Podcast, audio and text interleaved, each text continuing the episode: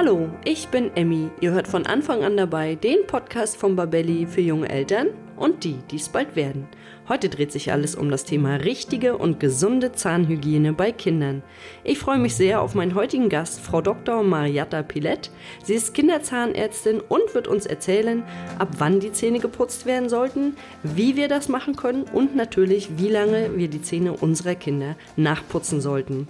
Und ich kann schon mal eins verraten, die fortlaufende Diskussion, ob Fluorid oder nicht, hat jetzt auch ein Ende, zumindest insoweit, dass die Deutsche Gesellschaft für Kinderzahnheilkunde erstmals eine einheitliche Empfehlung rausgegeben hat. Doch bevor wir jetzt gleich starten, möchte ich von euch wissen, was denkt ihr, wie viel Prozent der Kinder unter drei Jahren hat einen Kariesbefall? Die Antwort gibt es wie immer am Ende der Sendung. Ja, hallo und herzlich willkommen zur heutigen Sendung mit dem Thema richtige und gesunde Zahnhygiene bei Kleinkindern.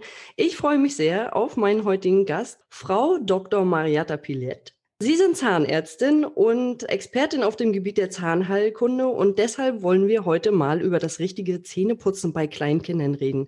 Bevor wir jetzt aber anfangen, möchte ich, dass Sie sich erst einmal kurz vorstellen. Ja, hallo. Erstmal danke für das Interesse am Thema und äh, danke, dass ich eingeladen worden bin. Ja, genau. Mein amtlicher Name ist Dr. Mayata Pilett. Ich bin Kinderzahnärztin. Ähm, ich habe 2013 an der MH Hannover äh, meine Approbation gemacht und arbeite seit 2015 eigentlich ausschließlich in der Kinderzahnherkunde. Dann bin ich 2017 in meine jetzige Praxis ähm, unter meiner Chefin Frau Dr. Otto gewechselt in Jena und habe ein Jahr auch in der Kieferorthopädie gearbeitet, wo man sich mehrheitlich um Zahnspangen bei Jugendlichen kümmert. Warum bin ich qualifiziert, was zu dem Thema zu sagen? Einmal natürlich, weil ich nur mit äh, Kindern und jungen Jugendlichen arbeite. Dann, weil ich ein Curriculum äh, zu Kinder- und Jugendzahnheilkunde gemacht habe. Ich besitze einen Tätigkeitsschwerpunkt für Kinder- und Jugendzahnheilkunde. Also das ist zum Beispiel so ein geschützter Begriff, wo man richtig was vorweisen muss ja, dann habe ich noch einen Haufen anderer Fortbildungen gemacht und genau, Kinder- und Jugendzahnheilkunde ist ein bisschen meine Passion und das mache ich halt super gerne und finde es ganz toll. Ja, das klingt auch tatsächlich so, als wenn das wirklich so eine Herzensangelegenheit bei Ihnen ist. Deswegen freue ich mich umso mehr, Sie für diesen Podcast gewinnen zu können. Und jetzt ähm, ist ja der heutige Anlass ist ja so ein bisschen diese neue Empfehlung der DGKIZ, wenn ich das richtig ausspreche, der Deutschen Gesellschaft für Kinderzahnheilkunde, die sich jetzt tatsächlich erstmals auf eine einheitliche Empfehlung zum Zähneputzen festgelegt hat. Und äh, das ist ja wie so ein kleiner Meilenstein in der Zahnheilkunde, wenn ich das äh, richtig verstehe, weil es da ja immer so ein paar Differenzen gab. Und deswegen wollen wir heute mal darüber sprechen, wie man denn richtig die Zähne putzt oder was man, ja, wie man mit den Kindern und der Zahnpflege umgehen sollte. Deswegen würde ich tatsächlich mal anfangen von der Geburt bis zum ersten Zahn. Was wird denn da jetzt so empfohlen? Ja, also von der Geburt bis zum ersten Zahn, da sprechen wir ja eigentlich so Lebensmonat 0 bis 6 ungefähr. Ne? Bei manchen Kindern ein bisschen früher, bei manchen ein bisschen später. Das ist auch alles gar nicht tragisch, wenn da jetzt erst mit neun oder zwölf Monaten Zahn kommt. Die kommen irgendwann. Und es wird im Grunde genommen jetzt empfohlen, dass man, ähm, wenn noch keine Zähne da sind, nur die Floretten gibt. Ja, das ist ja ein Kombipräparat, Fluorid und Vitamin D. Und bis zum ersten Zahn wird quasi noch keine Zähne geputzt und kein weiteres Fluorid verabreicht. Und ist das denn, wie groß ist denn ungefähr die Tablette? Weil ich stelle mir das ziemlich schwierig vor, so einem kleinen Baby eine Tablette zu geben. Oder gibt es das auch als Tropfen? Also Fluoretten sind immer Tabletten, die sind ungefähr weiß nicht, würde ich jetzt schätzen, müsste ich mal abmessen, aber so drei Millimeter im Durchmesser. Ja, ähm, okay, also ganz klein. Ja, relativ klein. Also man bekommt es schon rein in sein Baby und wenn man sonst das nicht hinkriegt, ja, oder das Baby das immer wieder schön mit der Zunge vorschubst, so, ne? Ah, hat mir doch nicht so gefallen, ich schub's mal wieder vor. Dann mörsert man das sonst klein und gibt es irgendwie auf einen Löffel mit ein bisschen Wasser oder Milch oder so. Na genau. Sonst ähm, Vitamin D als Reinpräparat gibt es auch als Öl. Ja, aber mit Fluorid drinne gibt es das nicht flüssig, meiner Meinung nach. Und warum denn eigentlich immer Vitamin D und Fluorid? Also was hat, haben die beiden zusammen zu tun sozusagen? Das habe ich jetzt auch nochmal versucht zu recherchieren, warum das überhaupt so gekommen ist, dass man das kombiniert hat. Ich glaube, einmal hat es damit zu tun, dass es zwei ähm, wichtige Dinge sind, die die Kinder im ersten oder in den ersten Lebensjahren brauchen. Und dann hat es einfach beides quasi was mit der Härtung von Knochen oder Zahnsubstanzen zu tun. Und ich glaube, da hat man so ein bisschen gedacht, ach super, das passt doch zusammen, das machen wir jetzt zusammen. und äh, dann war das einfach so, dass man, glaube ich, einfach das in dieser Tablette kombinieren konnte. Die Aufnahme im quasi Magen-Darm-Trakt ist ähnlich. Ja, und ich glaube, da hat man gedacht, ach so, ja, warum denn nicht zusammen? Dann müssen die Eltern nicht zwei verschiedene Sachen geben, dann geben wir jetzt eins. Aber historisch, wie das entstanden ist, weiß ich nicht. Und wenn man das dem Kind gibt, bevor die Zähne da sind, heißt das dann, dass das Fluorid und Vitamin D dem, also dem Zahn schon helfen, dass der stärker wird? Oder was bewirkt das denn eigentlich, wenn die noch, wenn die Babys noch keine Zähne haben? Ja, das ist genau der Streitpunkt im Grunde genommen jahrelang gewesen. Also es ist so, dass das Fluorid ein natürliches Spurenelement hat. Ja, also wenn man jetzt zum Beispiel sehr streng darauf achten möchte, es gibt ja durchaus Eltern, die sagen, ich möchte das mit dem Fluorid nicht, ähm, dann ist es so, dass man auch im Grunde genommen hingehen kann und bei seinem lokalen Wasserwerk anfragen kann, wie viel Fluorid ist denn eigentlich in meinem Trinkwasser hier drinne? Fluorid ist sonst natürlich noch in Lebensmitteln wie zum Beispiel ähm, Fisch oder sowas vorhanden. Ja, und wir brauchen das Fluorid schon zu einem gewissen Bestandteil als Spurenelement im Körper.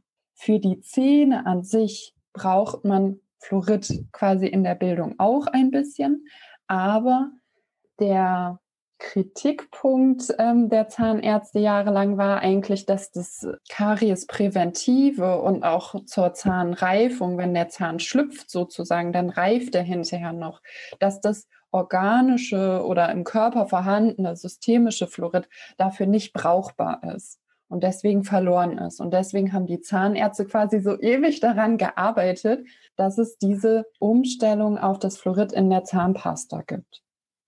Ah, okay. Das ist gut zu wissen. Also für mich. Jetzt äh, sagen wir mal, der erste Zahn kommt oder vielleicht kommen auch schon die ersten zwei Zähne. Wie ist dann die Empfehlung jetzt, wenn man sagt, ab, äh, ab Zahndurchbruch sollte man was machen? Da darf man sich jetzt entscheiden. also ah. bis zum ersten Geburtstag darf man sich entscheiden.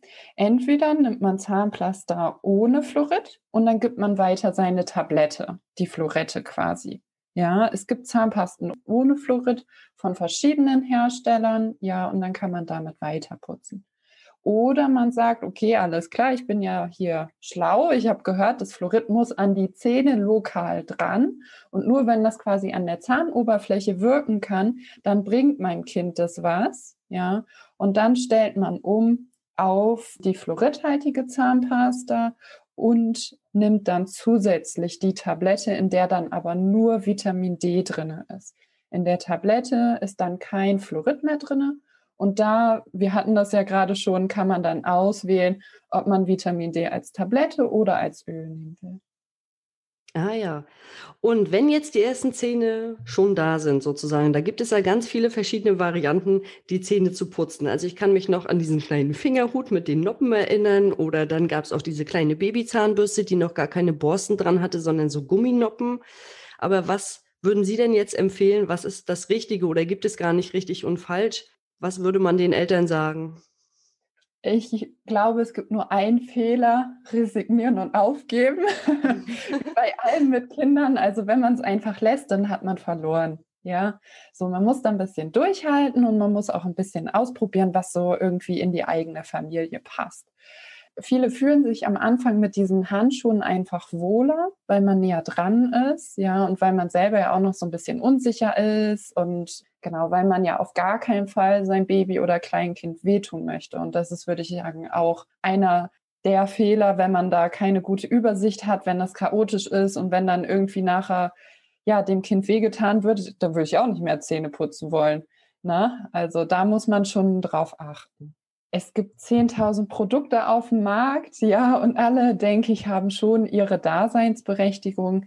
Ich persönlich finde diese ähm, Handschuhe aus Stoff ganz schön für den Anfang und ähm, würde dann aber auch relativ am Anfang schon umsteigen auf Zahnbürsten wirklich. Ja, die kann man ja auch den Kindern geben. Es gibt zum Beispiel auch so Abstandshalter, die man da ranmachen kann, wenn man zum Beispiel Angst hat, oh Gott, mein Kind erdolcht sich mit der Zahnbürste, wenn ich ihm das so unbeabsichtigt einfach gebe. Ne? Und dann gehe ich mal weg und guck mal nicht und zack ist die Zahnbürste ganz weit hinten drin. Da gibt's so Abstandshalter, dass die das nicht verschlucken können. Und bei der Zahnbürste würde ich sagen, ist ein großes Borstenfeld entscheidend und kurze Borsten. Ich habe jetzt hier nochmal diese Empfehlung vor mir liegen. Da steht 12 bis unter 24 Monate. Es steht auch drin, zweimal täglich Zähne putzen und dann wieder auch mit fluoridhaltiger Zahnpasta. Genau. Und dann steht ja noch die Größe dabei. Ne? Man unterscheidet jetzt nach der Größe, also der Menge der Zahnpasta. Das ist quasi auch neu, ja, dass man nicht mehr die Fluoridkonzentration unterscheidet. Die ist jetzt immer 1000 ppm da entscheidet sich jetzt quasi, wie viel Zahnpasta mache ich darauf. Also ich kann ja so eine ganze Wurst machen, ja. Das sollte ich bei den Kindern eh nicht machen. Ja, bei den kleinen unter zwei sagt man immer eine Reiskorngröße, ja. Und da spricht man so von Basmati Langkornreis, sage ich mal. Ne? Also nicht, nicht äh, Milchreis hat ja manchmal so ganz kleine Dinger dabei, ja, sowas meint man nicht, sondern man meint so eine ganz kleine Wurst, sage ich mal. Und quasi über zwölf Monate steht jetzt in der Empfehlung nichts mehr vom Vitamin D drinne. Da würde ich jetzt persönlich sagen, das ist nicht mein Metier, das macht der Kinderarzt. Wenn der sagt, das ist weiterhin sinnvoll, dann soll sich der Kinderarzt darum kümmern. Und auf jeden Fall zweimal täglich. Das ist, glaube ich, auch nochmal ganz wichtig, dass man sagt, morgens nach dem Frühstück und abends nach dem Abendbrot. Genau, also am wichtigsten ist eigentlich abends, ne, weil dann die Kinder mit sauberen Zähnen ins Bett gehen und nicht der Dreck und die Kariesbakterien über Nacht die Zähne kaputt machen können. Also das abends, ne, klar, abends sind die fertig vom Tag, so viel erlebt, ne. Die Stimmung ist irgendwie manchmal vielleicht nicht ganz so gut, aber das abends Zähneputzen ist tatsächlich total wichtig. Und dann ja klar, ne? morgens und abends, das hat man 10.000 Mal in der Werbung und überhaupt gehört und so ist es immer noch geblieben. Morgens nach dem Frühstück, ja, und abends nach dem Abendessen vorn ins Bett gehen. Jetzt ist das bei meinem Sohn, der ist ja mittlerweile vier, so, dass der manchmal die äh, Zahnpasta ausspuckt, aber dann gar nicht mehr seinen Mund nochmal nachspült. Jetzt habe ich, irgendwann habe ich mal so gehört, das ist mir zu Ohren gekommen, das ist gar nicht so schlimm, weil das Fluorid bleibt dann quasi im Mund und dort, wo es wichtig ist. Ist das auch so? Die Kinder können ja am Anfang gar nicht ausspülen. Ne? Also wir putzen ja nach der neuen Richtlinie bei Kindern, die sechs Monate alt sind, ja, die Zähne mit fluoridhaltiger Zahnpasta. Die spülen also gar nicht aus. Die spucken vielleicht, ja, aber die spülen auf jeden Fall nicht aus das ist nicht schlimm, wenn die das runterschlucken, weil deswegen ist ja die Größe und die Menge des Fluoridgehalts angepasst. Ne? und das ah, wird okay. genau berücksichtigt. Und deswegen runterschlucken lassen. Gerade am Anfang die Kinder, wenn die ähm, Zähne putzen, kriege ich auch öfters mal Anrufe von Freundinnen. Du, also mit der Zahnpasta, das machen wir jetzt, aber die ist eigentlich nach drei Sekunden weg. Die schmeckt anscheinend gut.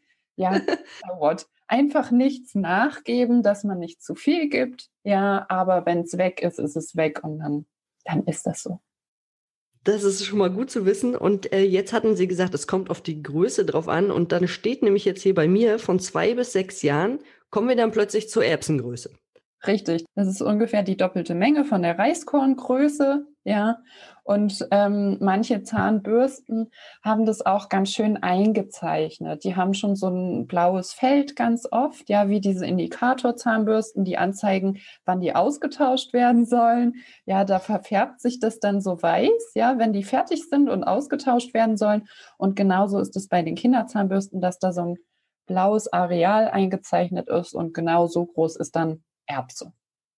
Wow, dann wird es ja den Eltern eigentlich relativ leicht gemacht.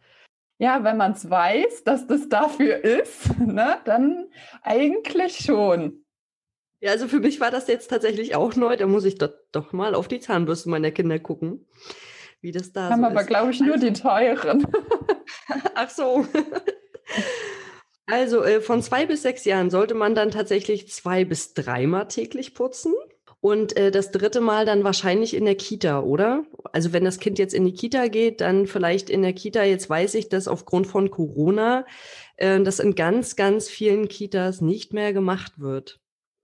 Genau, das ist gerade, also das bekommen wir von unseren Patienten und auch so von unseren eigenen Kindern hier eigentlich auch überall gesagt, dass in den Kitas gerade kaum äh, Mundhygiene betrieben wird. Vielleicht fangen manche ja langsam wieder an. Wünschenswert wäre es. Wann soll das dritte Zähneputzen stattfinden?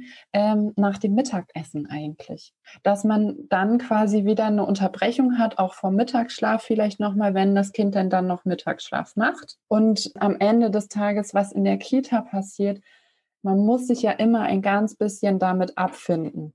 Ja, wenn die sagen, wir machen es nicht, dann kann ich mich auf die Hinterbeine stellen. Ja, wenn die es nicht machen, dann machen sie es nicht. Also ähm, kann ich nur ändern, was ich ändern kann. Ja, und mache das dann halt am Wochenende.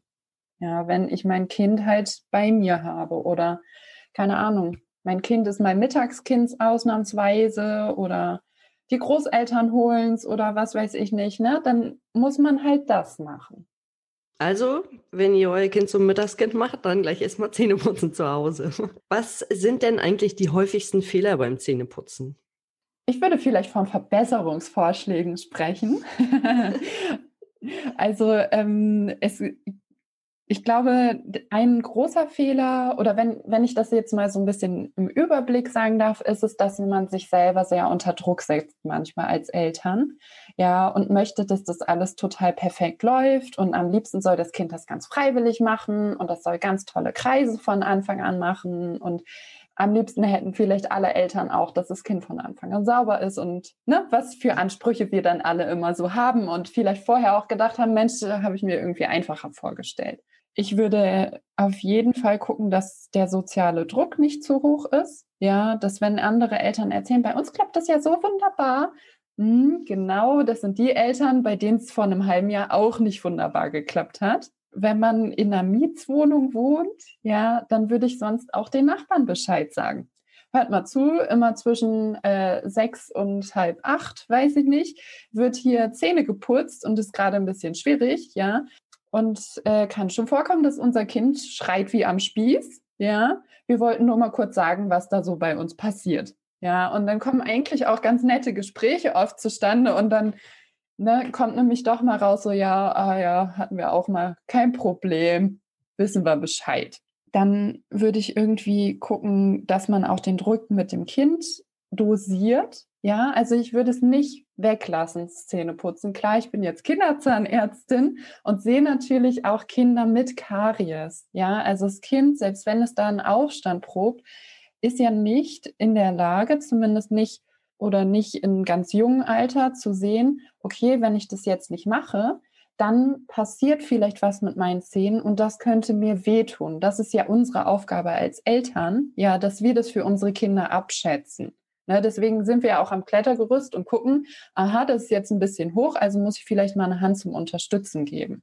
Und das kann das Kind nicht absehen und das finde ich ist unsere Aufgabe und deswegen ist einer der größten Fehler aufgeben, nicht mehr putzen und ein Fehler, denke ich, ist auch oder das höre ich leider öfters mal in der Praxis ist, naja, wollte das nicht und gut, dann haben wir das jetzt gelassen und dass man es auch gar nicht mehr anbietet. Ja, also man muss ja seinem Kind immer wieder anbieten, so, hey, komm, lass uns doch nochmal und ne, vielleicht probiert man mal eine elektrische aus. Da gibt es auch schon Sachen mit für Babys im Grunde genommen. Ne? Die sind alle immer elektrisch, also nie alleine dem Kind überlassen, aber ne, da gibt es schon auch mit Licht drin.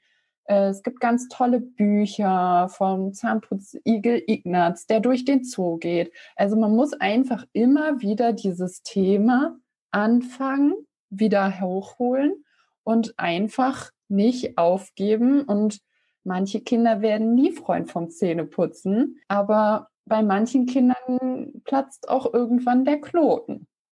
Ich muss sagen, ich kenne tatsächlich auch alles so im Freundeskreis von Zahnputzliedern bei YouTube gibt es ja ganz viele verschiedene, dass die Kinder das gucken dürfen während des Zähneputzens. Das ist ein super Tipp. Die Kinder Videos gucken lassen, zum Beispiel das Handy in Selfie-Stick machen, ja. Und dann darf das Kind diesen Selfie-Stick halten. Ja, durch die bewegten Bilder kommen die in wie so eine Hypnose hinein. Ja, eine Blickhypnose nennt man das. Das nutzen wir zum Beispiel bei der Behandlung. Ja, und klar wollen wir unsere Kinder nicht dauernd beschallen mit Medien, aber vielleicht nutzen wir das an den wichtigen Stellen einfach ne, wo es uns und der Gesundheit des Kindes dann nutzt. Ja, auf jeden Fall. Also ich muss äh, ehrlicherweise sagen, ich mache das auch ab und zu, äh, weil ähm, mein Kleiner guckt dann halt rauf, macht den Mund auf und ich kann dann schön putzen. Wenn ich nochmal nachputze dann, also ich lasse sie erst selber putzen und dann putze ich nochmal nach. Dann kenne ich aber auch noch zum Beispiel, wenn du heute keine Zähne putzt, dann gibt es keine Süßigkeiten mehr. Mhm, das ist Belohnungssystem und Konsequenzen aufzeigen. Ne? Das ist ja eine negative Assoziation dann letztendlich. Ne? Da kommt man dann ganz schnell in so, oder kann passieren, dass man in so Trotzverhalten kommt. Und das, äh, man muss sich immer, wenn man, wenn man sagt, okay, dann gibt es heute keine Süßigkeiten, dann muss man das auch durchziehen. Ne? Da muss man im Supermarkt da stehen und sagen, nein, heute gibt es nicht, wir haben das gesagt. Ne? Also da muss man dann auch wirklich das durchhalten. Ne? Da muss man immer sich selber auch fragen, okay, wo, wo, wo stehe ich hier? Ja, und halte ich das wirklich durch, wenn wir alle Eis essen gehen? Und mein Kind hat aber, ne, das war jetzt wochenlang ausgemacht und mein Kind hat heute Morgen keine Zähne geputzt. Schaffe ich dann an der Eisdiele zu sagen und quasi die Konsequenz nochmal aufzuzeigen? Mama hat heute Morgen gesagt, es gibt kein Eis, wenn die Zähne nicht geputzt werden.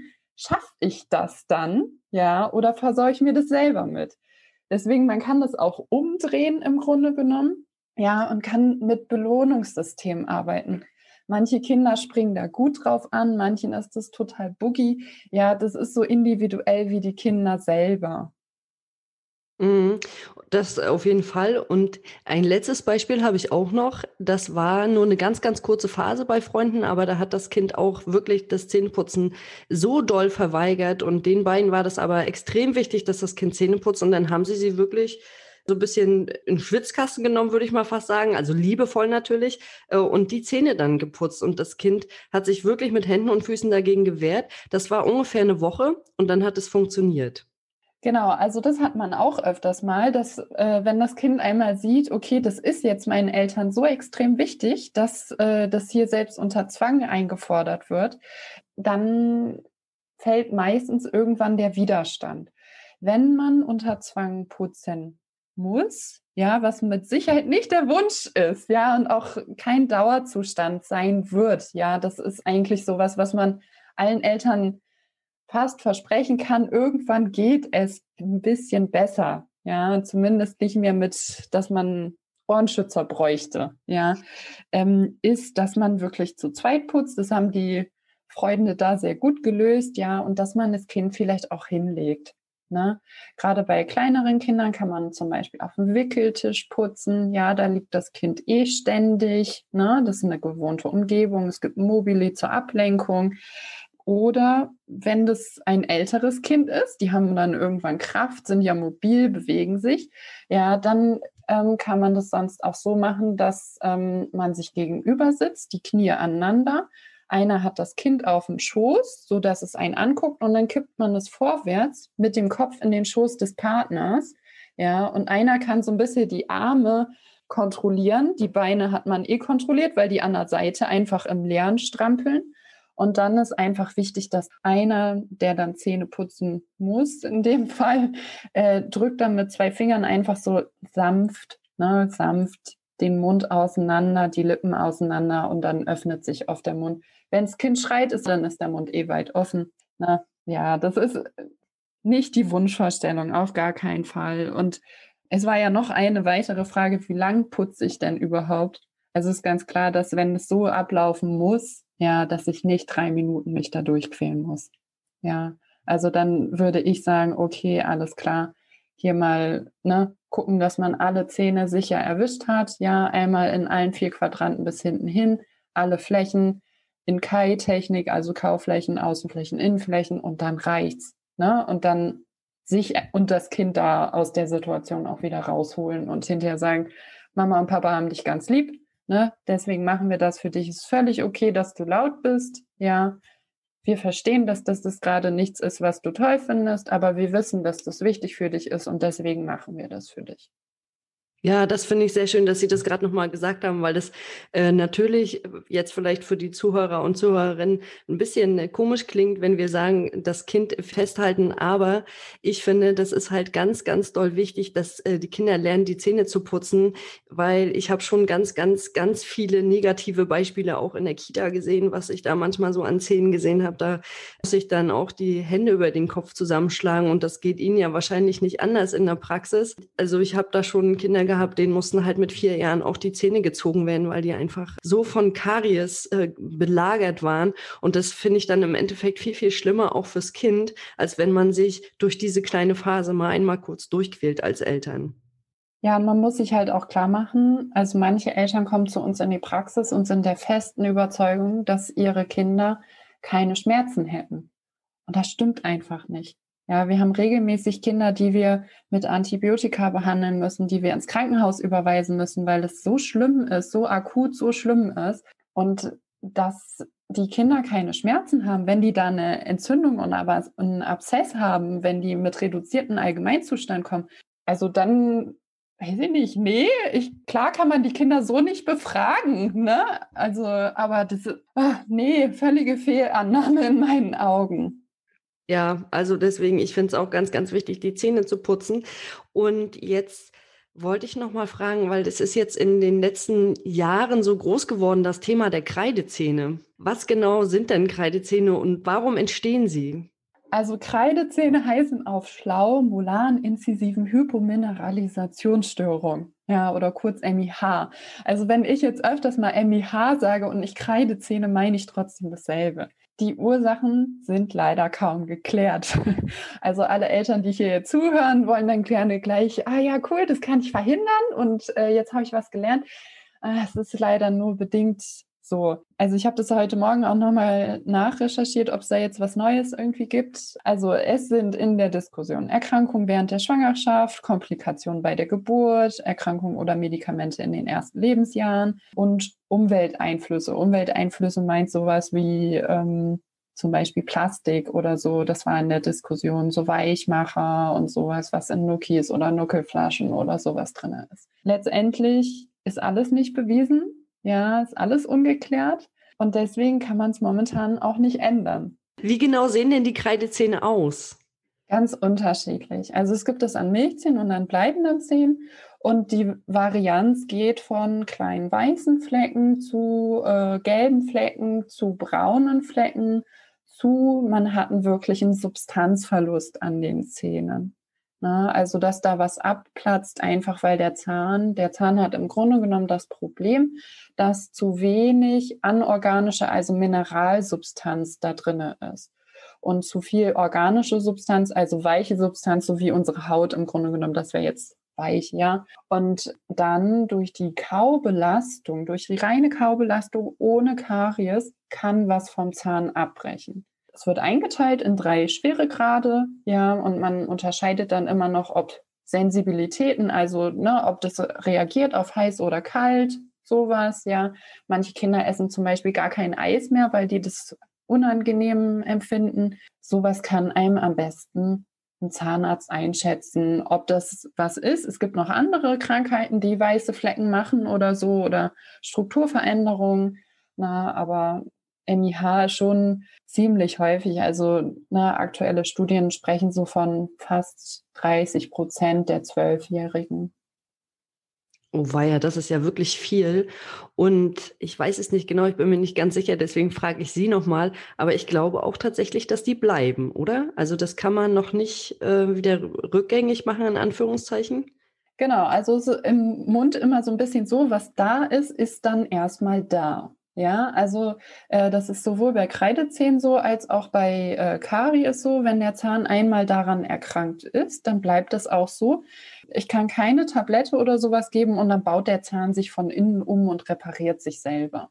Ich kann dann nur noch von außen raufgehen, präventiv arbeiten mit Fluoriden, ja, mit äh, zum Beispiel auch fluoridfreien Präparaten, die man bei Kreidezähnen anwenden kann, dass man einfach präventiv guckt, dass dieser Zahn geschützt wird. Dann ist es so, dass ähm, Kreidezähne, wenn es jetzt ähm, die Backenzähne betrifft, ob, oft mit äh, Fissurenversiegelung stabilisiert werden. Ja, die Kinder kommen häufiger in die Kontrolle, einfach um schneller zu erkennen, wenn da irgendwas passiert. Und ja, am Ende des Tages geht es dann immer um, wenn was abbricht, wird was repariert.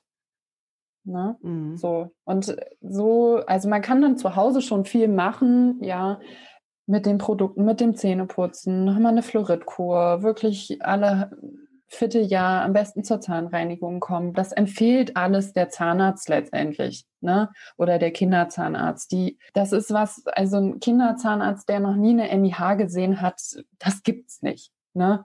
Deswegen, das ist was, das ist unser täglich Geschäft und da kann man die Eltern dann einfach auch ganz genau zu jedem Fall beraten. Aber es ist doch tatsächlich so eine neue Erscheinung, oder?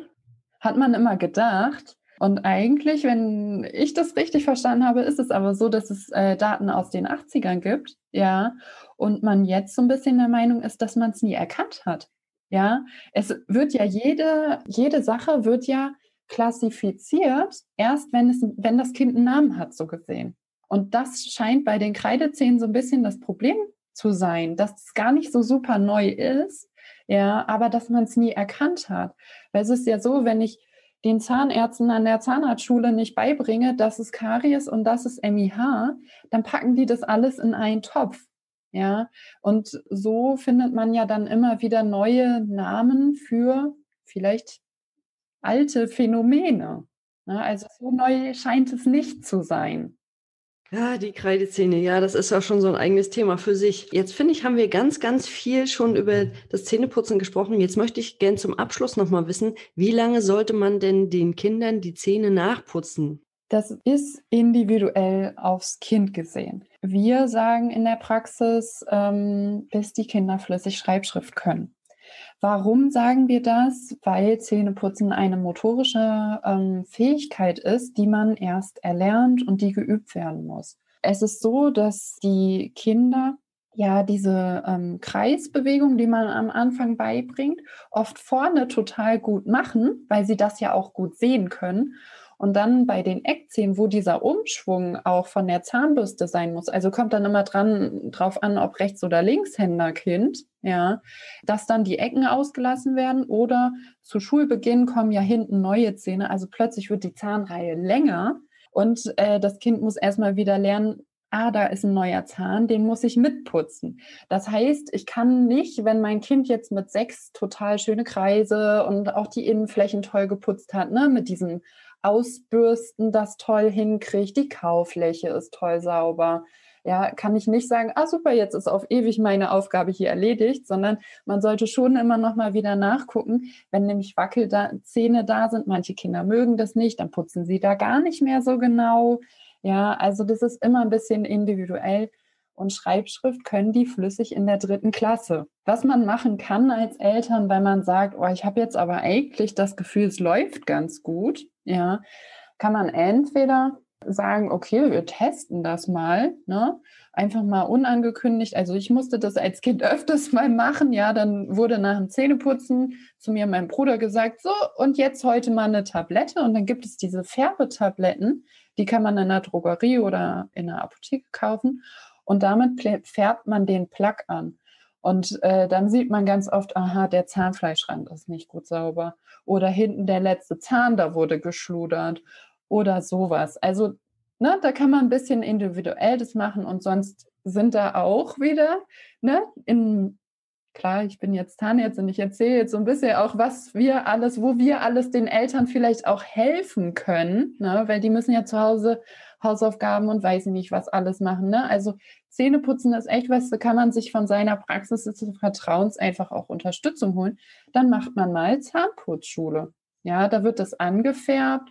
Ja, da wird dann hinterher vielleicht äh, ja, von einer der Helferinnen oder von den ZMPs oder wen es auch immer in der Praxis gibt, wird es nochmal geübt. Ja, mit den eigenen Zahnputzsachen. Bei uns bringen die Kinder ihre eigenen Zahnbürsten mit, was sie so haben.